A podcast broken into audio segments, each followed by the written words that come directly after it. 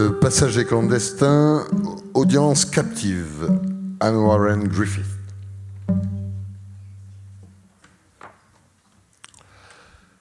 Mavis Bescom parcourut hâtivement la lettre et l'attendit à son mari par-dessus la table du petit déjeuner. Fred, ayant lu les premières lignes, s'écria Elle sera là cet après-midi.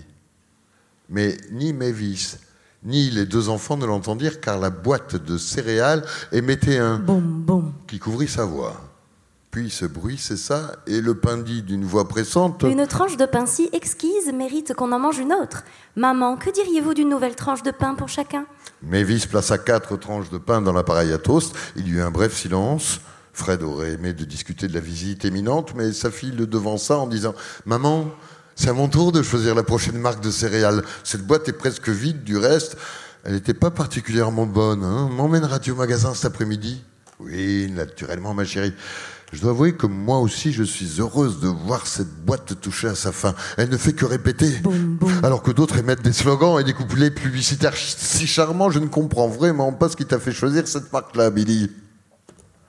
Billy fut sur le point de répondre lorsque le paquet de cigarettes de son père lui coupa la parole. Mais oui, monsieur, c'est le moment d'allumer une bonne Chesterfield. Le moment de savourer cette première cigarette de la journée si délicieuse et si douce. Fred alluma une cigarette et observa d'un air furieux Mavis.